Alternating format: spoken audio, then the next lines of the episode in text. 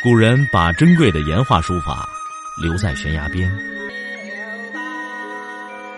我把时间打磨成碎片，留在你的耳边。拿铁磨牙时刻。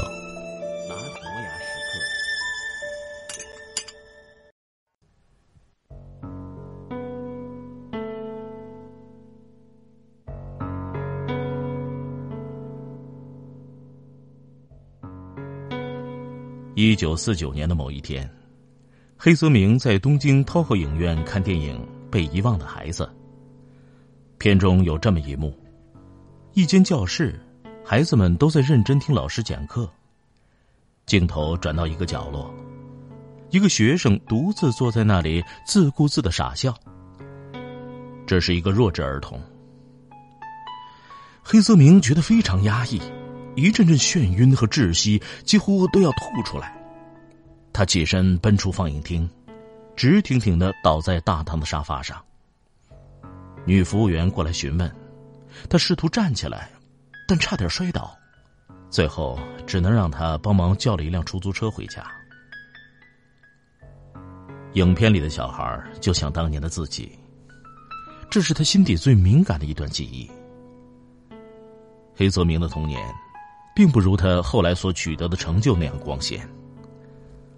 小时候，他被伙伴们叫做“软糖”，笑话他像个小女孩一样胆小怯懦，谁都可以欺负他。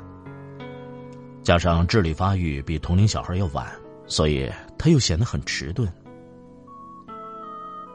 课堂上，老师每讲一个知识点，都不忘记加上一句：“呃，当然了。”黑泽明同学应该是不会懂的吧？然后全班大笑。黑泽明对上课毫无兴趣，更多的是望着窗外发呆，成了班里多余的人。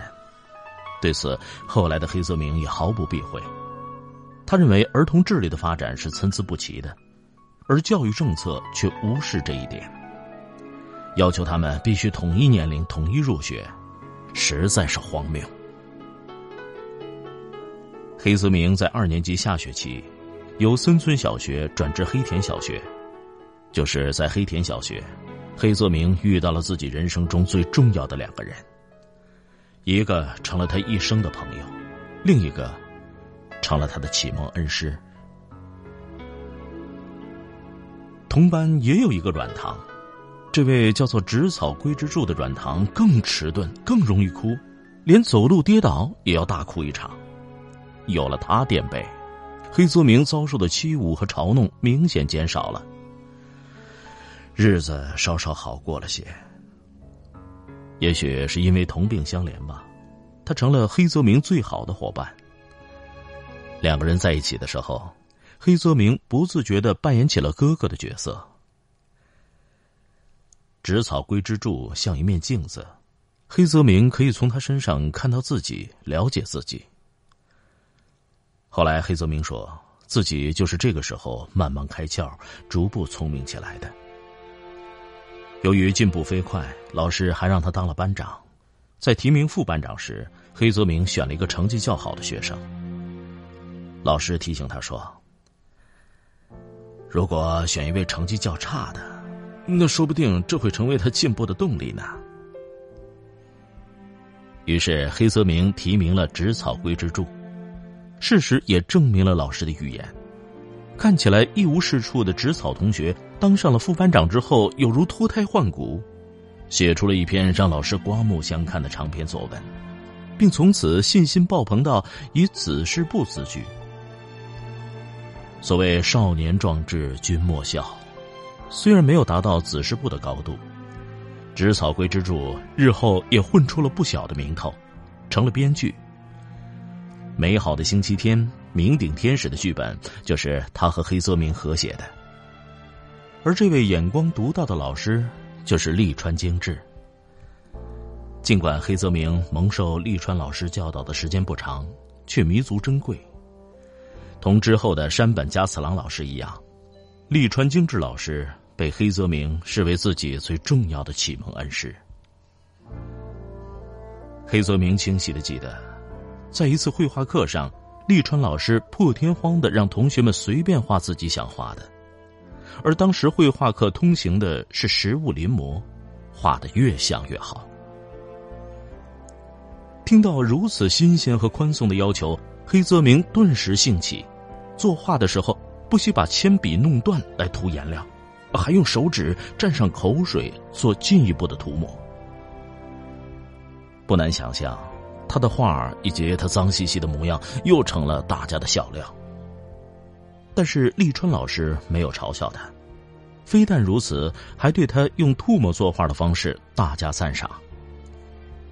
黑泽明很受鼓舞，这应该是他上学以来首次获得老师的表扬吧。正是在立川老师的影响下，黑泽明爱上了画画。立川老师身上有股自由、开放、鲜活、感性的气质，这种独特的气质深深影响了黑泽明，直到终生。后来，立川老师跟保守顽固的校长结怨，辞职而去，而此时的黑泽明已经完成了人生的第一次蜕变，成为最优秀的学生之一。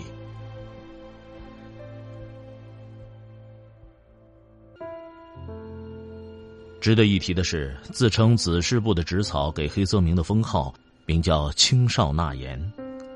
青少纳言是一位女作家。从这里我们可以看出，第一，两个人都比较喜欢文学；第二，两个人都很女孩子气。对于后者，黑泽明的父亲黑泽勇早已察觉，并且开始注意培养黑泽明男子汉气概。黑泽勇是军人出身。退伍以后，在一所中学任体育老师，身上保留了军人一贯的严肃。他出生于有武士传统的家庭，却是个极其开明的人，对时代潮流也有自己的见解。父亲经常带全家去看电影，无论是本国的还是外国的影片都看。在当时，像这样的家长并不多。他还经常带黑泽明去听评书。在黑泽明的记忆里。这些都是儿时最快乐的经历。黑泽明不喜欢上体育课，但又不能忽视对身体的锻炼，父亲便遵从他的喜好，让他学习剑道。黑泽明自幼身体弱，唯一引以为豪的就是剑道了。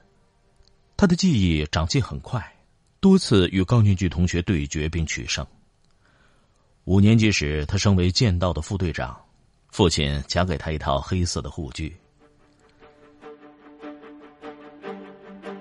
有一天在回家途中，黑泽明误入了另外一个学校学生的地盘，遭到七八个人的围攻，他们个个手持竹刀木棍，还向他扔石头。起初黑泽明只想逃跑，却还是被砸中了。愤怒之余，加上对自己剑术的信心，他转身拔下背上的竹刀。拉开架势，几个回合下来，黑泽明将这群乌合之众打得人仰马翻。这一突发事件成为一次难得的实战检验，获胜无疑是对他剑术的肯定，代价却是丢失了一套剑道服，头部也被石块砸中，留下了永久的疤痕。黑泽明对剑道的热爱是自始至终的。他反对暴力，但是喜欢对决的时候那种气势和感觉，这些在他的作品里都得到了体现。黑泽明在回忆录中总结道：“从小学开始，我的长处和短处都是非常明显的，无论从哪方面来看，我都是属于文科系统。”但这个时候的黑泽明的偏好好像只在文学和绘画上，我们尚且看不出任何他会走上电影之路并成为一代宗师的征兆。《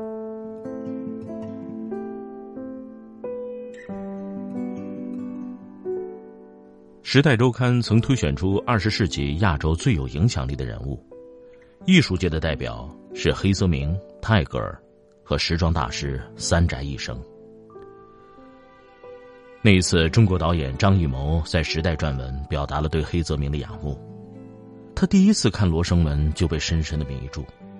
几年后，他坐在加纳一个不起眼的角落里，目睹了黑泽明接受终身成就奖。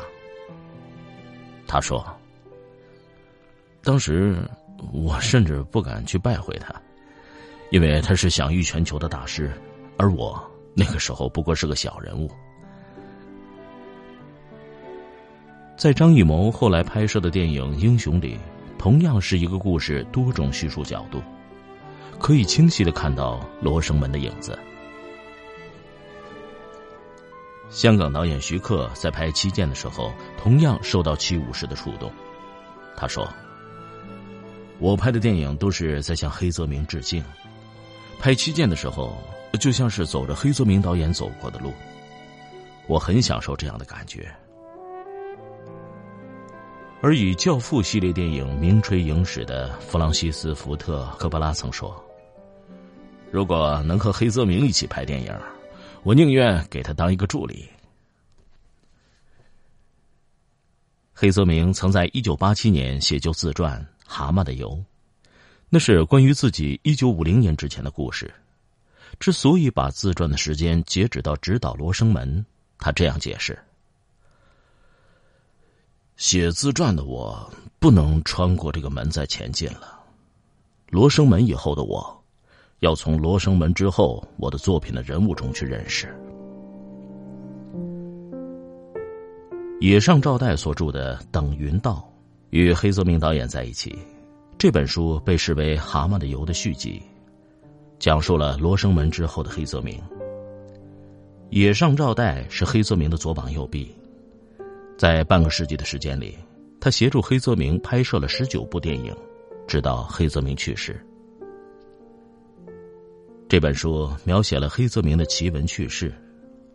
天气不好的时候是如何焦躁无奈的等候乌云散去。控制狂黑泽明与其他剧组成员的冲突，与好友及合作的主角三船敏郎决裂的经过。书名叫《等云道》。是因为等云道是黑泽明制作组最大的特点。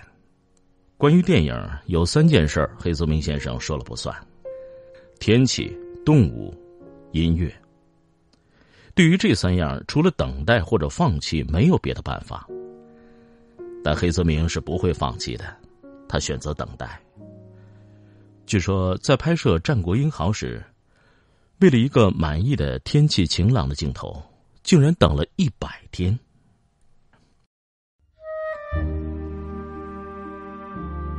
一九九八年九月六日，黑泽明因脑溢血在家中去世，享年八十八岁。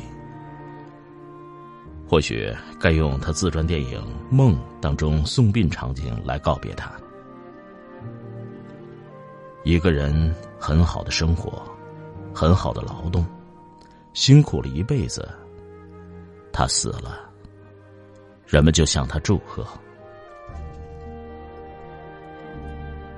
日本电影大师黑泽明是将东方电影提升到一流并推向全球的第一人。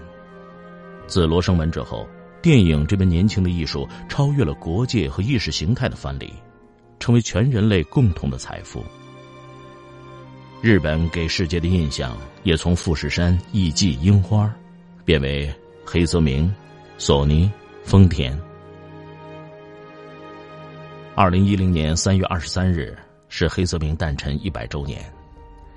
纪念这位导演，其与东西方文化交流史上的意义固自非凡。而与日本一水之隔的我们，即便仅以电影而言，也有必要不失时机的再一次反思己身。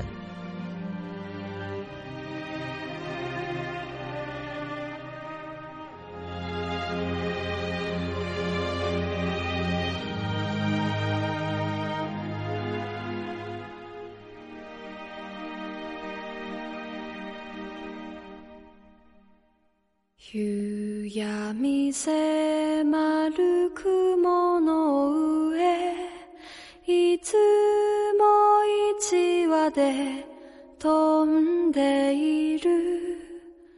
高はきっと悲しかろう。音も途絶えた風の中。空を掴んだその翼。休めることはできなくて。心